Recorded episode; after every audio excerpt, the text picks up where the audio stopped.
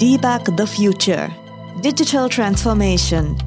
Durch Mensch und Maschine. Ein Podcast von PwC Deutschland. Mit Frauke Schleer. Hallo und herzlich willkommen zum Podcast Debug the Future. Ich bin Frauke Schleer, Direktorin bei PwC, Honorarprofessorin an der Uni Gießen, aber heute vor allem eure Moderatorin des Podcasts Debug the Future. Gori von Hirschhausen und ich haben in der Episode 0 ähm, ein bisschen erzählt, warum digitale Transformation so extrem wichtig ist, warum es auch gerade jetzt extrem wichtig ist, darüber zu sprechen und dann vor allem, wie man auch von einem Piloten zu einem wirklich operationalisierten System kommt. Das heißt, KI, Machine Learning einsetzt, nutzt und daraus wirklich auch wertstiftende Informationen, datengetriebene Entscheidungen realisiert. Das als Auftakt nutzend werde ich in den kommenden Monaten jeweils monatlich Gäste zu Besuch haben, die sich damit beschäftigen, die digitale Transformation aus ihrer jeweiligen Position heraus voranzubringen im Unternehmen. Dabei ist mir aber vor allem extrem wichtig, dass wir vielfältige Blickwinkel haben, weil das Thema ist vielfältig, wir sind vielfältig und das müssen wir besprechen.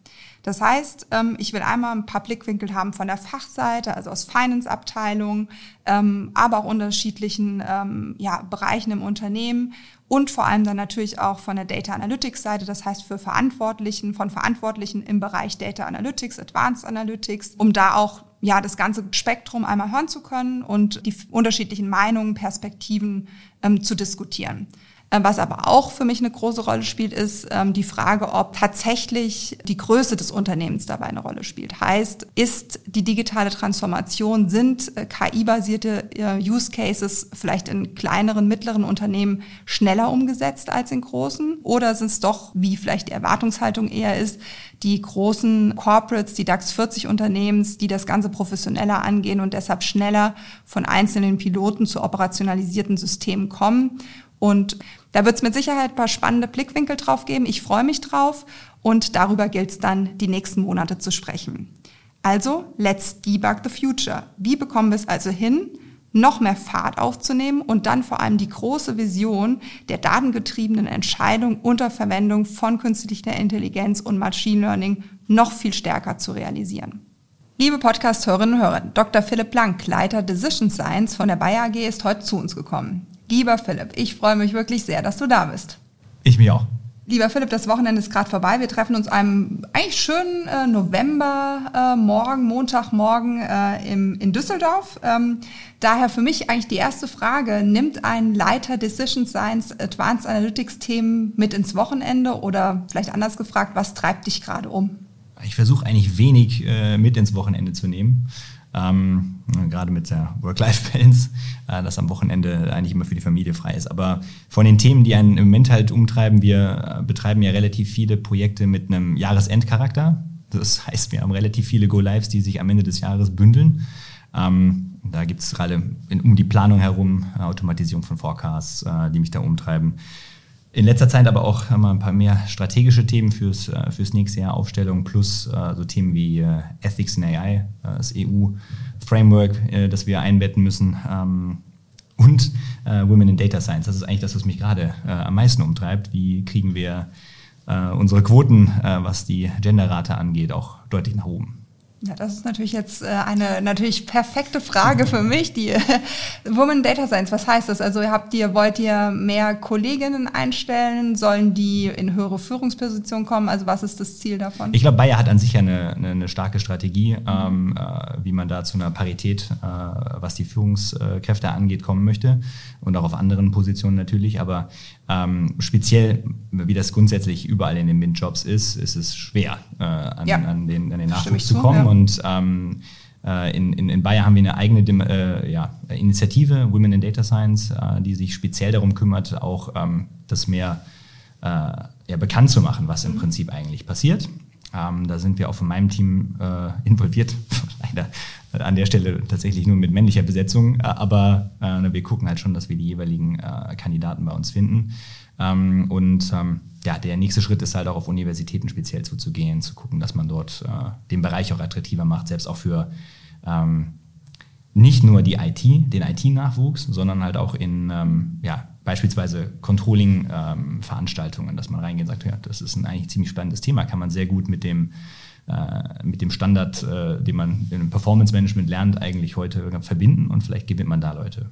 Ja, nee, das, das glaube ich auch. Ich hatte auch vor kurzem einen Podcast dazu tatsächlich, äh, wo ich selbst noch ein bisschen dazu gesprochen habe. Es ist, glaube ich, die Vorbildfunktion, ne? wenn man auch ähm, einfach mal berichtet, äh, ähm, sagt, dass es äh, möglich ist und dass es Spaß macht. Äh, ich glaube, das ist die Hauptsache. Absolut, äh. ja. Und ähm, ich meine, für, für, für jedes Team ist das äh, einfach, ein, wenn es ausgeglichen ist in allen, in allen Richtungen, ne, ist das einfach ein Mehrwert, als wenn man halt ein sehr stark einseitig orientiertes Team ist. Insofern, Diversität ist halt für uns schon wichtig und ähm, das ist auch was, was wir in den äh, Life-Values von, von Bayer eigentlich leben und äh, lernen wollen. Und ja, das, das treibt mich ein bisschen um, wie wir das noch forcieren können.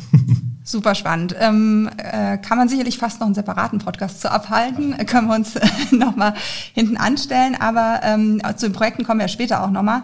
Ähm, jetzt vorab ähm, Leiter Decision Science. Ich habe mal in meinem Kalender nachgeschaut, ähm, wann wir uns letzte Mal getroffen haben. Das war im Januar 2020. Also man hat ja mittlerweile so eine äh, Corona-Zeitrechnung, Covid-Zeitrechnung. Das heißt, kurz, da, kurz bevor wir alle in Lockdown gegangen sind. Ähm, da bist du gerade zum Leiter Decision Science geworden. Und ähm, ich muss ganz ehrlich sagen, ich habe damals, als wir uns getroffen haben, das erste Mal das Wort Decision Science richtig wahrgenommen in so einer prominenten Besetzung dann auch oder äh, präsenten Position. Warum jetzt Decision Science? Es ist hoffentlich nicht die nächste Kuh, die durchs Dorf getrieben wird. Ich glaube, ähm, was ich, und ich habe eher den Hintergrund von der Funktion und bin in die IT gewechselt, mhm. äh, ja, immer als Betonung haben wollte, war, dass man sich nicht um Daten im eigentlichen Sinne kümmert. Im Studium lernt man das eigentlich schon. Es geht nicht um Daten, es geht um Informationen aus Daten. Mhm. Ähm, und äh, letztendlich Data Science für sich ist kein Selbstzweck, sondern es sollte, wenn es denn dann geht, äh, Entscheidungen verbessern oder Entscheidungen enablen. Wir verstehen uns sowieso als Enabler-Truppe für unsere jeweiligen Funktionen, die dann wiederum den Konzern enablen. Ähm, und insofern ähm, ist es, wenn wir von einem Framework reden, wie wir an, die, an, an neue Aufgaben gehen, die an uns gestellt werden, die grundsätzlich erste Frage. Ähm, welche Entscheidung willst du denn mit dem Algorithmus der KI, die wir bauen, äh, beeinflussen und unterstützen? Ähm, weil man davon eigentlich auch relativ viel ableiten kann für den Use Case.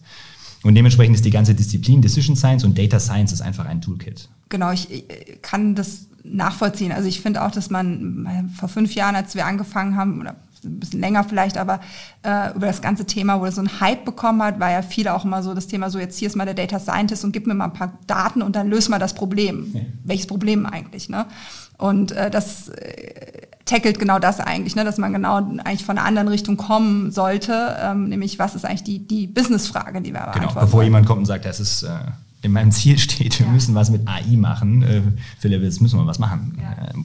Äh, okay, können wir sicherlich, aber habt ihr nicht vielleicht einen Use Case oder eine Entscheidung, die ihr damit verbessern wollt? Genau. Äh, total spannend auf jeden Fall. Die Frage, so ein bisschen, hat dich jemand dazu inspiriert, es so zu machen? Oder bist du selbst so gedacht, nee, ich will mich jetzt da so ein bisschen in die Richtung umbenennen, ist vielleicht das falsche Wort, aber so benennen, dass es auch äh, im Vordergrund steht? Ich glaube, zum einen war das äh, eine strategische Entscheidung ähm, in dem Neuaufbau unserer IT-Organisation, ähm, weil jetzt nicht nur mein Team äh, Decision Science genannt wurde, sondern halt auch, äh, wir haben ja noch Partner-Teams äh, jetzt in den äh, Divisionen. Mhm.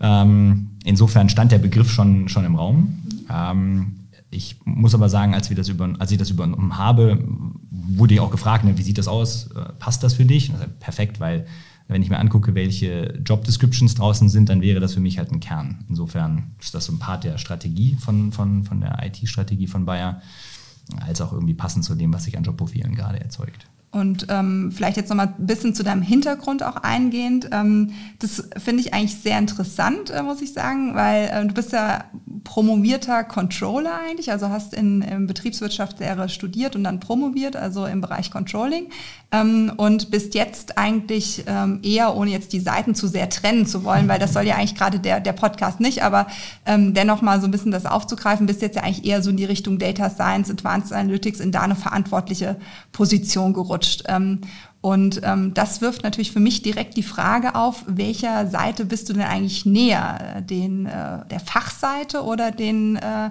Data Scientists? Ist eine schwere Frage. Also ich glaube, ich war schon immer ein Grenzgänger. Ich äh, habe am Anfang eher so den, den IT-Weg gehabt, äh, bin dann über die BI eher Richtung Controlling äh, gewandert ähm, und bin dann auch äh, eigentlich über diesen Bezug immer zum Performance Management auf die Idee gekommen, dass äh, da eine Promotion äh, äh interessant wäre.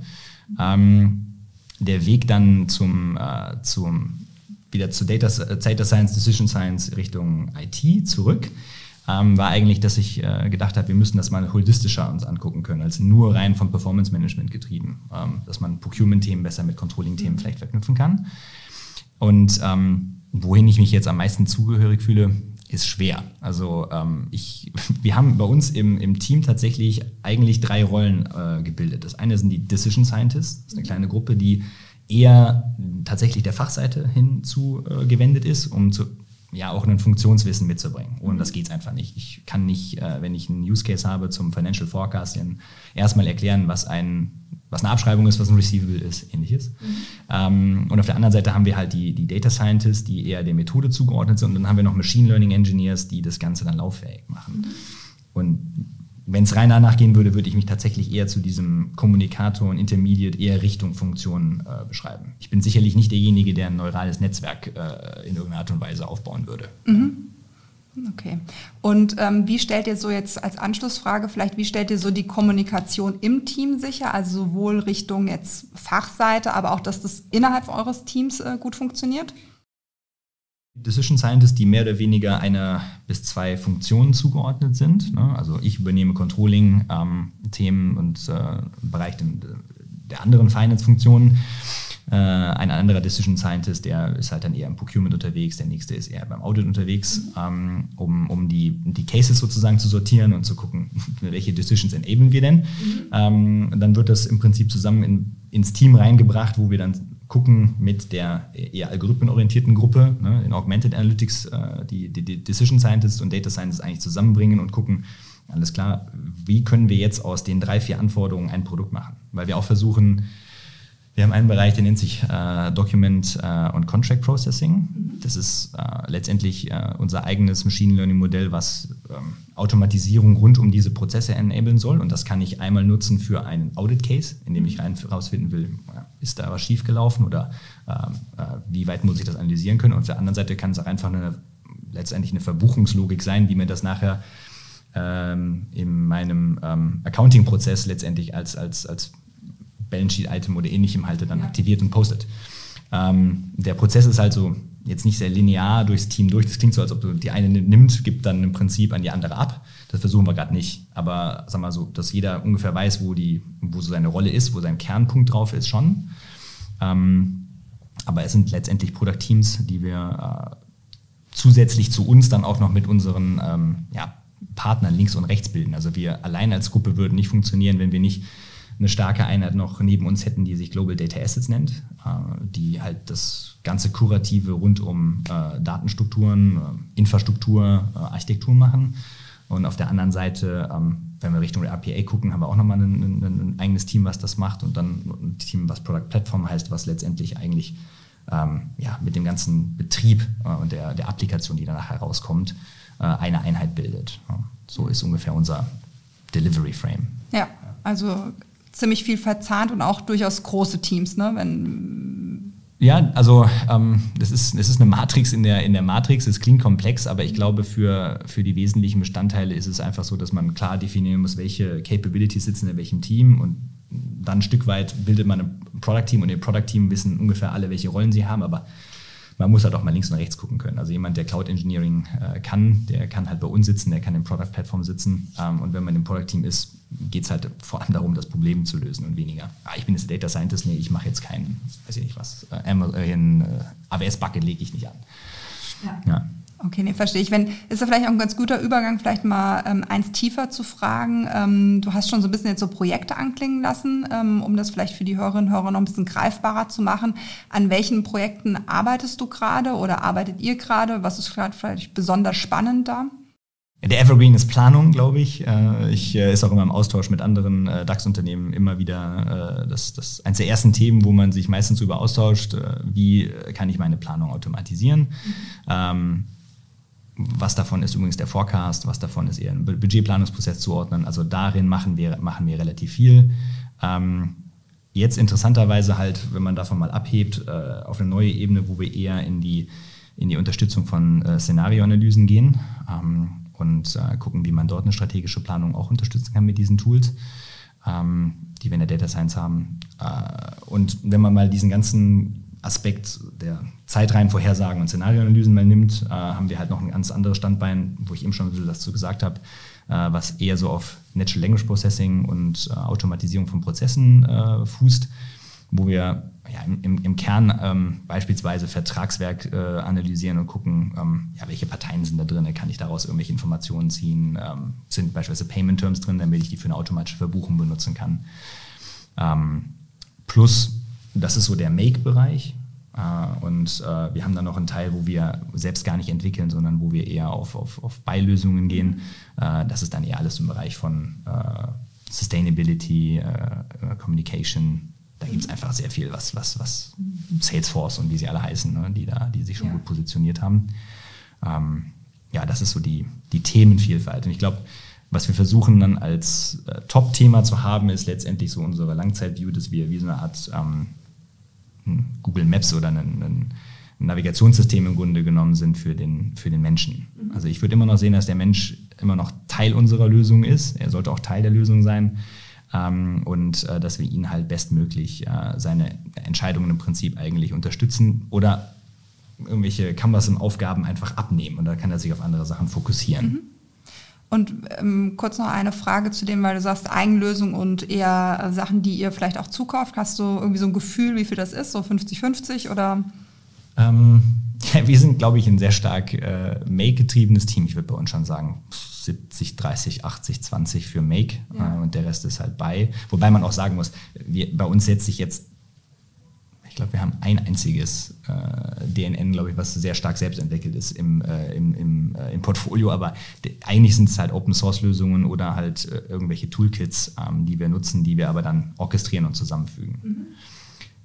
Hat auch den Hintergrund, dass, ähm, ähm, sag ich mal, als ich äh, überlegt habe, mit welcher äh, Architektur bzw. mit welchen Lösungen wir an die Probleme herangehen wollen, uns überlegt haben, wie wir ähm, Machine Learning Modelle miteinander reden lassen können. Mhm. Weil wenn ich jetzt ein, ähm, ein Buchungssystem habe, in dem ich äh, Payment Terms auslese und ich auf der anderen Seite, äh, was wir gerade live setzen, einen Spend Forecast, ähm, wäre irgendwie gut, wenn die beiden Modelle im Zweifelsfall miteinander reden könnten. Von wegen, hey, ne, ich habe hier gerade 22 Verträge analysiert und die Verträge sagen mir eigentlich, morgen hast du schon diese ähm, äh, Zahlungen äh, und eben nicht nur rein zeitrein basiert irgendwelche Vorhersagen zu machen. Und ähm, wenn man da rein auf Beilösungen setzen würde, ähm, dann würde es halt schwer, eine Integration auf der Modellebene zu machen. Auf der Datenebene, ja, klar, der eine sagt das, dann übernehme ich das.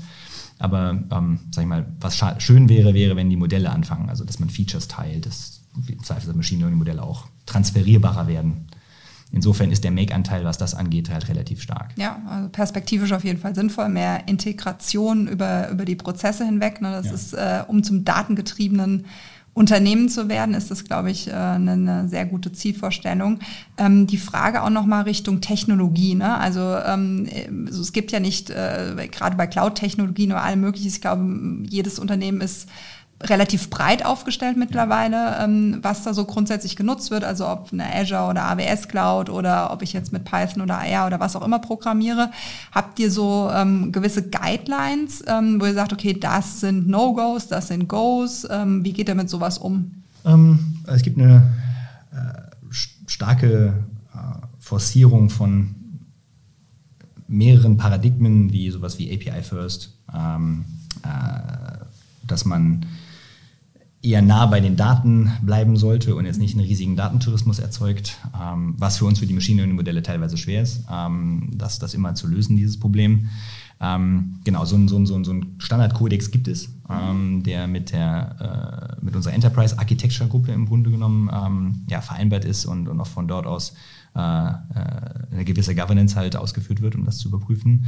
Ähm, wir sind an sich äh, auch sehr breit aufgestellt. Also wir ähm, Kernthema ist bei uns als Strategie erstmal die das kommerzielle Business zu unterstützen. Und deswegen, also was dann dafür benötigt wird, ist erstmal schon das, was wir irgendwie versuchen möglich zu machen. In, in dessen Rahmen, also weiter diese Enabling-Idee, ähm, ist es so, dass bei uns für Enabling Functions, also alles, was ähm, letztendlich äh, die wirklichen Kernfunktionen äh, betreibt, Ähm, als, als, als Backend sind wir sehr SAP-lastig, muss man sagen. Ähm, wir, unsere ganze ERP-Landschaft im Grunde genommen ist, ist SAP-lastig und obendrauf gibt es dann einen Stack, der, der für uns halt ähm, ja, äh, einmal die Daten eher transaktionsorientiert äh, bis zum Reporting halt hochtreibt. Äh, und das ist auch relativ standardisiert. Auch die, die Frontend-Lösungen obendrauf sollte es eigentlich ein Frontend geben, damit ein Controller in, ähm, in Asien ne, das gleiche eigentlich sieht wie äh, der Landesverantwortliche für EMEA. Ähm, und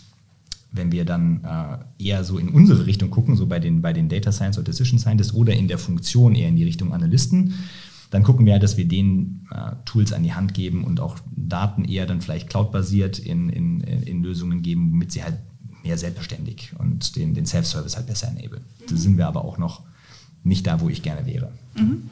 Ja, ist, äh, glaube ich, insgesamt, ne, es ist einfach ein, ein äh, langer Prozess. Es ist ja auch sozusagen ein, ein Grund, warum, warum wir hier den Podcast machen, einfach um ein bisschen auch Transparenz reinzubringen, dass es eben nicht von heute auf morgen geht. Ähm, aber vielleicht erstmal, um so ein bisschen auch gute Nachrichten zu teilen. Ähm, was lief denn bis heuer? Ne? Ihr habt jetzt gesagt, Financial Forecasting als ein Thema, aber auch andere äh, Projekte. Was, was lief denn bisher gut an der Stelle? Ähm, was waren so ein bisschen Erfolgsgeschichten, die du auch mit anderen vielleicht teilen kannst? Ähm, so die positiven Lessons learned erstmal. Ähm, ja, für mich persönlich ist das größte äh, Lessons learned aus den letzten anderthalb Jahren eigentlich, dass man tatsächlich auch ein Team in Corona-Zeiten aufbauen kann, ne, von 0 auf 100. Äh, dass das funktioniert hat, äh, finde ich, ist immer noch äh, faszinierend. Und dass man dann einen guten Link äh, zu den wesentlichen Stakeholdern in den Funktionen gebaut hat. Weil gerade für die Lösungen, äh, die wir hier bauen, das, ähm, das muss in einem, bin da sehr vorsichtig mit dem Wort agil, aber das muss tatsächlich in einem solchen Framework laufen, weil es gibt letztendlich zwar eine, eine, eine, eine Fragestellung, die wir lösen wollen, aber es gibt sehr, sehr selten einen ganz konkreten Plan von A nach B, wie man da hinkommt. Und ähm, insofern diese Experimentierfreudigkeit, dass das gelebt wird, ähm, dass äh, man auch so ein bisschen Stück weit die Zeit tatsächlich hat, Sachen zu entwickeln, das, das lief gut. Äh, und auch, dass wir dort äh, im, im, Kern, glaube ich, bestimmte Themen gut getroffen haben. Also ähm, wir haben mit äh, im Audit-Bereich einen, einen Bereich gemacht, den ich äh, ganz spannend fand, wo wir überlegt haben, relativ einfacher Case, äh, muss ich einen bestimmten Kontrakt lesen und muss ich ihn nicht lesen? Kann mir ein Machine Learning Modell sagen, äh, aufgrund dessen, was ich glaube eigentlich in den Verträgen müsste drin sein, dass sie da wirklich drin sind? Mhm. Äh, als Zeitersparnis einfach. Ja. Und dann kann ich mich als Auditor oder als Anwalt äh, halt auf andere Kernthemen halt fokussieren. Und diese Experimente ähm, dann tatsächlich auch so weit gebracht zu haben, dass wir jetzt ja, im Prinzip eigentlich eine komplette Produktlinie gebaut haben. Das hat schon ziemlich gut funktioniert, ja. Und Forecasting, ähm, ja, ich, es wäre ja schön, wenn wir dort mehr in die, in, die, in die planerischen Aspekte reinkommen, weil bis jetzt sind es halt sehr viel Zahlengenerierung. Ne? Aber auch da ist es sehr hilfreich, äh, weil es halt einfach die Prozesse verschlankt und beschleunigt die äh, Königsdisziplin. Also bin ich bei dir, ist auf jeden Fall ähm, ein, ein, ein Weg auch immer zu gehen, ähm, da reinzukommen und wirklich auch dann datengetriebene Entscheidungen noch mehr zu ermöglichen, als nur rein zu unterstützen. Ne? Das ist, äh, ähm, äh, glaube ich, auch nochmal ein, ein Schritt da. Ja, und ich glaube auch da ist das, das ist, da ist tatsächlich eine, eine, eine, eine, größere Diskussion zu dem, zu dem Punkt, was, was brauche ich denn jetzt eigentlich für die Planung? Ist es mhm. der eine Punkt, äh, der nachher natürlich ins System eingetragen wird, weil man dagegen dann sich committen möchte? Oder sind es dann doch eher, äh, wenn man so Themen wie Beyond Budgeting oder ähnliches äh, als, als, als, als Trend und Idee hat, dass man sagt, ne, ich committe mich eigentlich eher gegen relative Zahlen oder gegen einen Korridor? Mhm. Ähm, und wie weit können unsere Lösungen dazu beitragen, äh, diese Informationen darzustellen und sie dann auch im System zu hinterlegen? Das fehlt halt auch sehr oft. Also die Planungsannahmen sind meistens in dem, wir machen morgen sechs Millionen, halt schwer wiederherstellbar. Ne? Und ich glaube, das ist äh, Kern dessen, was wir versuchen auch, wenn wir AI-Lösungen zumindest bauen, dass wir das versuchen mit Explainable AI hinzuzufügen, dass man weiß, ah, es gibt nicht nur die historische Information, sondern wir nehmen jetzt noch Inflation dazu oder wir nehmen prozessgetriebene Kennzahlen dazu. Also wir versuchen das mit Process Mining zu verbinden. Mhm. Ähm, wenn ich die alle habe und ich gebe nachher dem Enduser eine Zahl, der muss sie nicht nur verstehen, sondern er muss sie auch glauben. Und ähm, wenn ich ihm einfach die Zahl gebe und ich sage, das sind äh, die Beweggründe, warum die KI das gemacht hat, äh, dann ist die Akzeptanz halt geringer. Also insofern wollen wir das halt immer mitgeben. Das ist auch ein Stück weit dessen, was ich beim Standardplanungsprozess halt auch immer vermisse, also als Controller zumindest in meiner alten Zeit, dass wir sehr oft eine Zahl irgendwo in das System eingetragen haben, aber letztendlich die, ja, der Beweggrund, warum diese Zahl jetzt 6 Millionen ist, der ist halt nicht drin. Den kann mir auch im Nachhinein einfach, das führt dann richtig äh, Aufwand, um nachher zu erklären, warum wir jetzt zu einer 6 Millionen Forecast gekommen sind. Ja, das ist, das ist die spannende Diskussion. Äh, der, die Anspruch an die KI oder Machine Learning Lösungen sind teilweise so hoch, äh, die äh, kann man äh, teilweise vom Menschen, ne, wenn man nachfragt, ja, wie bist du jetzt auf die Zahl gekommen? Ja, Bauchgefühl, habe ich aus den Erfahrungswerten, kann man so und so nachvollziehen, aber dieses wirklich ähm, Tracken der, der sozusagen das Ganze, was zu erklären, warum es entstanden ist. Ne? Das kann man weder bei dem einen noch bei dem anderen. Ne? Das ist immer so die Frage, will man es jetzt wirklich zur Whitebox machen? Lässt man es eher bei der Black, äh, Blackbox oder macht man es zur Greybox? Ne? Das sind immer so die Diskussionen, die wir, die wir auch führen. Aber ein ähm, Punkt, den ich auch jetzt, den du jetzt auch schon so ein bisschen angesprochen hast, oder anklingen hast lassen in ganz vielen Sachen, ähm, äh, dass der Mensch noch immer eine, eine große Bedeutung spielt. Und ähm, das teile ich. Äh, ähm, ich glaube, ähm, jede Maschine, ne, die man baut, ist äh, nur dann gut, und, äh, wenn, wenn die menschliche Intelligenz äh, eine Rolle spielt, man sie schafft zu integrieren, äh, prozessual, aber dann eben auch ähm, am Ende, wenn das genutzt wird, was man tut. Und ähm, so ein bisschen meine Erfahrung auch aus den äh, Projekten ist das tatsächlich, aber auch in der täglichen Arbeit, ne, ist dann einfach, dass man immer noch so ein paar Sprachbarrieren existieren zwischen ähm, äh, vielleicht dem, wie ein Data Scientist, ohne jetzt zu klischeehaft zu sein, spricht, aber welche Fokuspunkte er vielleicht auch in seiner täglichen Arbeit setzt und der Fachabteilung ähm, oder demjenigen, der aus einem Business kommt, ist. Ähm, ist es aus deiner Sicht ähm, auch ein Thema? Also hast du da, siehst du da Hürden, Hemmnisse, um das irgendwie ähm, ähm, ja auch dann voranzubringen oder andere vielleicht auch? Ich glaube, im Kern, ähm, wenn man den Menschen ins Zentrum setzt, dann muss man den Menschen auch äh, enablen, im Zentrum zu sein. Mhm. Äh, und ähm, es wird relativ viel äh, ja, investiert in, in, in das Change Management, aber ich glaube, es fängt halt sehr stark damit an, erstmal viele ähm, mental abzuholen. Mhm. Ähm, das fängt schon so mit an, dass wenn äh, diese, du hast es auch angesprochen, es sind schon sehr starke äh, ja, Ideen am Anfang immer, was jetzt so eine AI-Lösung machen kann. Als ob man immer mit der, ich habe das Gefühl, immer man kommt mit der Glaskugel rein in den Raum und alle glauben dann, das Ding kann 100% der Lösung. Mhm. Was es nicht kann. Auch beim Forecasting muss man einfach sagen, 30% äh, kann ich wahrscheinlich aus der Historie machen. Bitte legt mich jetzt nicht jeder auf diese 30% fest, aber ungefähr so Pi mal Daumen. 30% kann man aus der Historie machen, 30% kann man machen, wenn man clever irgendwelche Daten hinzufügt. Und dann sind da 20 bis 30% das ist halt Planung und Top. Wofür habe ich denn Planung? Aber das heißt ja nicht, dass wenn ich nicht die 100% durch Automatisierung und sei sie Predictions sind ja auch nicht nur jetzt Machine Learning Modelle. Es ja. gab ja auch schon Forecasting Modelle sehr, sehr lange, lange, lange, lange in der Historie weg. Ähm, wenn ich die anwenden will, ähm, dann muss ich letztendlich eigentlich in der Lage sein, den Menschen eher dahin zu bringen, guck mal, für die 60 Prozent übernimm doch mal die Werte und für die anderen 30 Prozent, da hast du jetzt richtig Zeit, da kannst du dich jetzt damit, da kannst du jetzt das Material, äh, nehmen wir mal das Beispiel Aspirin. Ich glaube, Aspirin in Deutschland ist ein stabiler Markt. Da kann wahrscheinlich eine Lösung relativ gut gehen. Mhm. Jetzt habe ich einen anderen Markt, in den habe ich einen Markteintritt, in den möchte ich, Bepanthen wollen wir irgendwo anders hinpacken. Ähm, dann, dann, das, das ist halt nichts, was die Maschine kennt im Zweifelsfall. Und dann kann ich mich darauf fokussieren und kann lieber die Planung von Aspirin dem Land halt jemand anderen geben, mit dem Modell. Ähm, ich glaube, diese, diese, diese, dieser mentale Ansatz am Anfang, dass man sich selber als Teil der Lösung sieht und auch ähm, ja, im Prinzip Lust hat, mit den Sachen zu spielen, da muss man, äh, glaube ich, viel dran arbeiten. Ähm, Transparenz schaffen, ne? Transparenz schaffen, ja, ja. genau. Äh, exakt. Ähm, und das, der zweite Punkt ist, glaube ich, wenn man jetzt auf die Data Scientist eingeht, und damit tue ich mich persönlich auch mal schwer. Es, Im Moment wird sehr viel über Low-Code und, und No-Code gesprochen. Ähm, dann ist es ein Stück weit dieses ähm, Schöpfungsprozesses ne, auch mal der Funktion zu geben. Und ähm, das auch mit einem, mit einem sinnvollen Zweck zu sagen. Guck mal hier, ja, das ist euer Datenraum. Ihr, ihr seid inzwischen Data Savvy. Es gibt genügend Leute, ähm, gerade bei uns auf äh, Controlling-Seite, ein eigenes Analystenteam, wo ich genau weiß, äh, dass die äh, die Daten, das Datenverständnis mitbringen, dann können die letztendlich eigentlich schon ein, ein Modell vorformulieren und wir sind dann in der Lage zu sagen, so jetzt gucken wir mal, das sind schon die super Ansätze und dann müssen wir gucken, wie wir diese Modelle äh, auf einer globalen Ebene industrialisieren und lauffähig machen. Ähm, und ob da dann beispielsweise Low-Code und No-Code funktioniert, weiß ich nicht, aber äh, es ist zumindest der erste Ansatz. Aber dafür halt auch die äh, Awareness bei den Data Scientists schaffen. Ne? Ja. hey, das, das kann funktionieren, jetzt guckt euch mal das Modell an. Ähm, und es muss auch nicht immer der letzte Schritt des Hyperparameter-Tuning sein, äh, womit ich dann um die Ecke komme.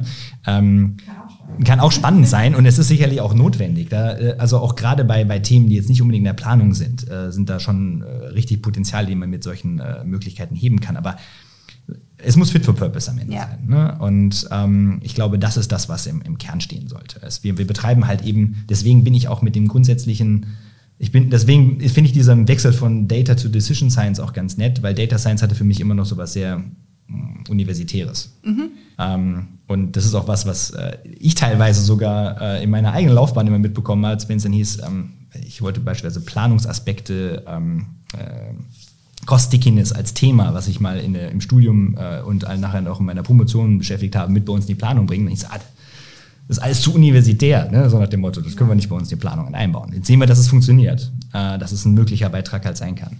Aber wir müssen halt schon gucken, dass das, dass das nicht künstlich gesehen wird, was wir da treiben, sondern dass es halt am Ende ähm, eben nicht nur die, die Entscheidung enable, sondern dass es auch ja, verstanden werden kann und das, also auch ein Median oder ein, ein Mittelwert äh, können ein guter Schätzer äh, für das nächste Jahr sein und dementsprechend ähm, muss ich nicht jedes Mal äh, eine Rieseninvestition machen, wenn das mir als Qualität reicht. Ja, ne, also Philipp, da sprichst du mir ganz aus der Seele, ne? also im Sinne von ähm, den Menschen im, im Mittelpunkt rücken und überhaupt, ne, wie du es gesagt hast, einfach mal zu schauen, was, was wollen wir überhaupt machen und aber sich auch gegenseitig aufeinander einlassen, ne, ist, glaube ich, extrem wichtig und macht es dann zu einem erfolgreichen Projekt am Ende. Ne? Wir brauchen auch den, den Menschen. Also gerade wenn wir, wenn wir, wenn wir ähm, wir haben jetzt äh, ne, mit unseren Merger-Aktivitäten sehr oft sehr kurze Zeit rein, da können Maschinen Klar. nichts erkennen. Ja.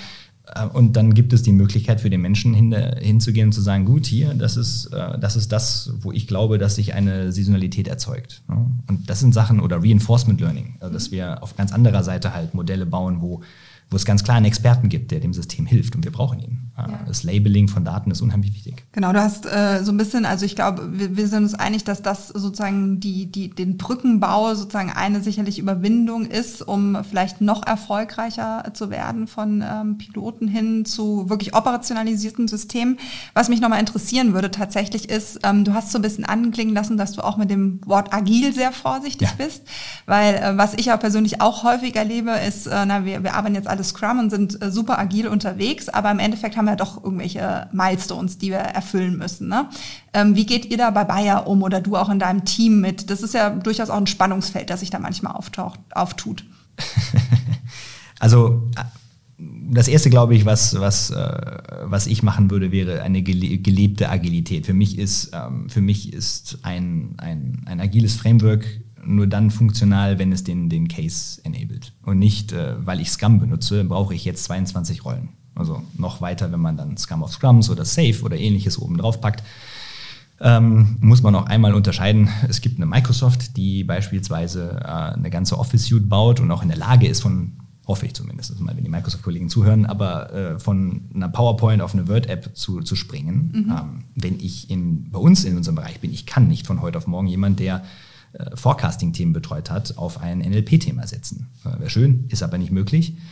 Ähm, und dann sind halt schon so teilweise Ansätze dieser ganzen Scrum-Austauschbarkeit von, von, von, von, von Entwicklungsressourcen letztendlich eigentlich schon nicht so Gott gegeben. Ähm, insofern, ich würde nicht sagen, dass wir wahrscheinlich eine reine, reine, reine Scrum-Methodologie fahren. Das andere ist, ähm, ich glaube, das ist dieser Experimentierfreudigkeit-Gedanke und ähm, auch dieses klare Commitment, am Ende müssen wir sicherlich ein Produkt abliefern.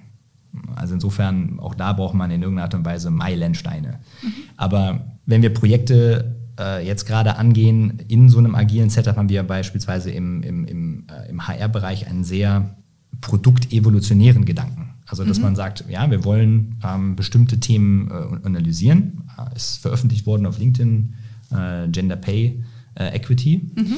Ähm, und da gibt es halt eben kein Blueprint für, sondern ich muss es halt entwickeln. Und wenn man dann sagt, also ich, ich nehme mir aus der Funktion jemanden als Product Owner, ähm, ich gucke, dass ich äh, einen Decision Scientist dazu tue und äh, ähm, die, die Themen an, verstehe und in, in wirklichen Sprints erstmal das Thema äh, zusammenziehe und gucke, dass ich das äh, baue.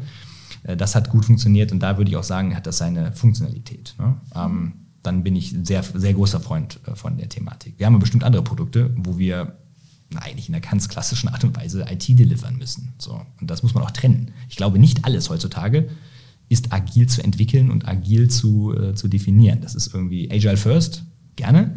Aber ähm, wie gesagt, es gibt Produkte, da gibt es keine DevOps.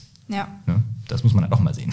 Genau, im Endeffekt läuft es ja auch immer wieder so darauf hinaus, dass man sich als gemeinsames Projektteam versteht. Ne? Also dass man, wie du es gerade beschrieben hast, irgendwie gemeinsam auf ein Ziel hinarbeitet und äh, natürlich muss man sich Leitplanken setzen, unter denen man agiert ähm, und das am Ende aber, äh, ne, wie auch immer das erreicht wird, ist dann ja äh, zweitrangig am Ende. Ne? Und ähm, das, äh, genau. Was wir, glaube ich, gut gemacht haben, oder zumindestens, dass wir, dass wir jetzt in die Richtung auch uns deutlich, deutlich verbessern, ist der ganze Budgetierungsprozess. Mhm.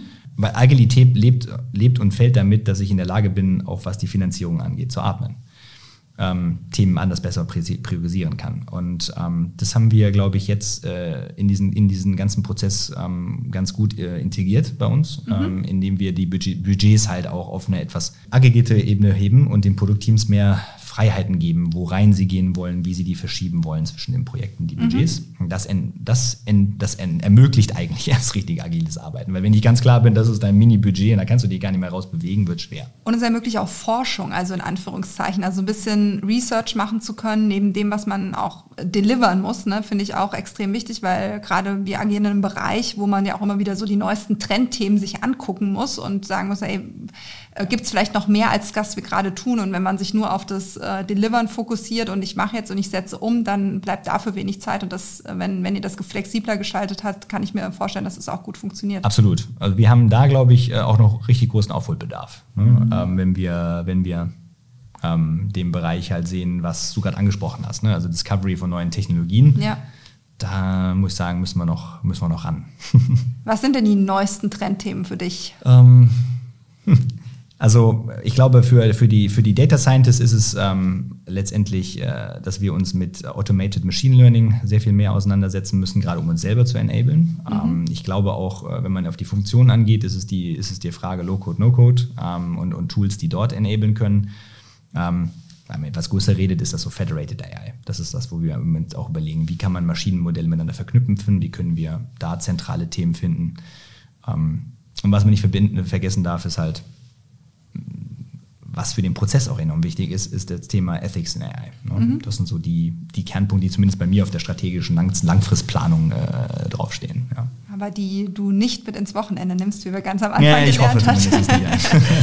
Aber ähm, äh, eine Abschlussfrage, Philipp. Du hast auch ganz viel schon angesprochen. Du machst ja auch viel im Bereich ähm, Forecasting. Ne? Ja. Oder ihr beschäftigt euch viel mit dem äh, Forecasting als solches. Und das ja auch meine Herzensangelegenheit ist, du weißt es ja. Ähm, äh, muss ich natürlich auch mit einer Forecaster-Frage schließen, ist gar keine Frage. Und äh, äh, natürlich habe ich mich vorher informiert, äh, was du für ein Fußballfan bist. Und äh, ich habe jetzt erfahren, Philipp ist äh, FC Köln-Fan. Äh, mit ein bisschen Gladbach, aber auch das wäre wahrscheinlich nochmal eine, eine separate Folge, ja, um das zu erörtern. Aber äh, jetzt Köln hat am Wochenende knapp so seinen, seinen Unentschieden, äh, glaube ich, gerettet und als nächstes nach der Länderspielpause geht's weiter gegen Mainz in Mainz. Was ist denn dein Forecast für das Spiel? Ähm, es gibt eine tolle Webseite, 538, äh, die Forecasts für beispielsweise die Bundesliga macht, ähm, weil ich bin schlecht, äh, was, was Sportwetten angeht. Äh, Leid geplagt, was sowas angeht, das äh, bin ich nicht gut drin. Aber ich glaube, gegen Mainz haben wir eine ganz gute Chance. Also ähm, wenn Anthony Modest weiterhin so gut Tore schießt, wie er das im Moment macht, äh, müssen wir hinten ein bisschen mehr aufpassen. Das ist auch was leider erst der im Forecast rauskam und wenn wir Ende des Jahres 44 Punkte machen, dann ähm, wäre ich zumindest schon mal zufrieden. Wären wir ganz knapp an den europäischen Plätzen vorbei, was für ein Aufbau, glaube ich, ganz gut ist. Okay, dann haben wir einen Forecast von Philipp gehört. Vielen Dank. Lieber Philipp, ähm, danke dir für das sehr interessante Gespräch. Ähm, das war ähm, äh, super spannend, die Einblicke von euch zu bekommen, was euch so umtreibt, was dich so umtreibt, wie ihr die Themen angeht. Ähm, hat mir auf jeden Fall mega viel Spaß gemacht. Ähm, und ähm, ja, ich freue mich auf jeden Fall aufs nächste Mal. Vielleicht gibt's ja noch ein nächstes Mal. Ich ähm, bist immer wieder herzlich willkommen. Ähm, War eine tolle Erfahrung. Also ich komme gern, gern wieder. Das freut mich. Und das war's für diese Folge. Danke fürs Zuhören. Das war ein ganz, ganz toller Podcast. Äh, und mein Dank geht vor allem an Philipp Blank, der heute da war. Das war super spannend und auch für mich, und das ist mir natürlich auch wichtig, total bereichert. Ähm, vielen Dank, Philipp. Und für euch abonniert den Podcast am besten, denn in der nächsten Episode habe ich auch wieder spannende Gäste. Ähm, das Ganze findet jetzt alle vier Wochen statt Und ähm, als nächstes wird Heiko Schletz, ähm, das ist der Head of Governance Methods and Systems bei Bosch Siemens Hausgeräte dabei sein und mal schauen, was uns Heiko dann erzählt und vor allem, ob er uns das Geheimnis vom Daten-Lego-Würfel lüftet. Ich bin gespannt. Bis zum nächsten Mal. Ich freue mich auf euch. Das war Debug the Future. Digital Transformation. Durch Mensch und Maschine. Ein Podcast von PwC Deutschland. Thanks to AO.